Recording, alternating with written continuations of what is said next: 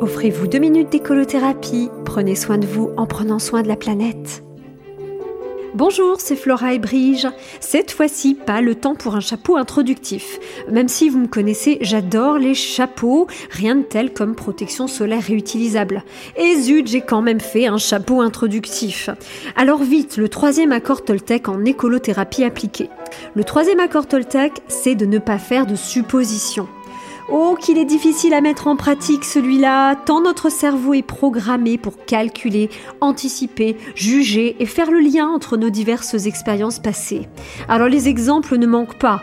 Allez, je vous emmène avec moi dans les circonvolutions de mes suppositions. J'arrive devant la poubelle jaune et là je me demande si la bouteille en plastique que je vais y placer va vraiment être recyclée.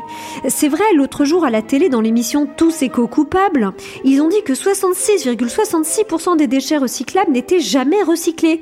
Euh, où était-ce 16,66 Oh, que diable les chiffres Ma bouteille si frêle, si légère, ne risque-t-elle pas de tomber du camion poubelle ou d'être redirigée par inadvertance vers des déchets ultimes? Les déchets ultimes où finira ma pauvre bouteille en même temps que mes bonnes intentions? C'est terrible. Non, je ne peux pas laisser faire ça. Bah, mieux vaut peut-être ne pas trier du tout. Et en plus, ça m'arrange bien finalement. Mince, on me fait encore signe en régie que ma chronique va dépasser le temps imparti.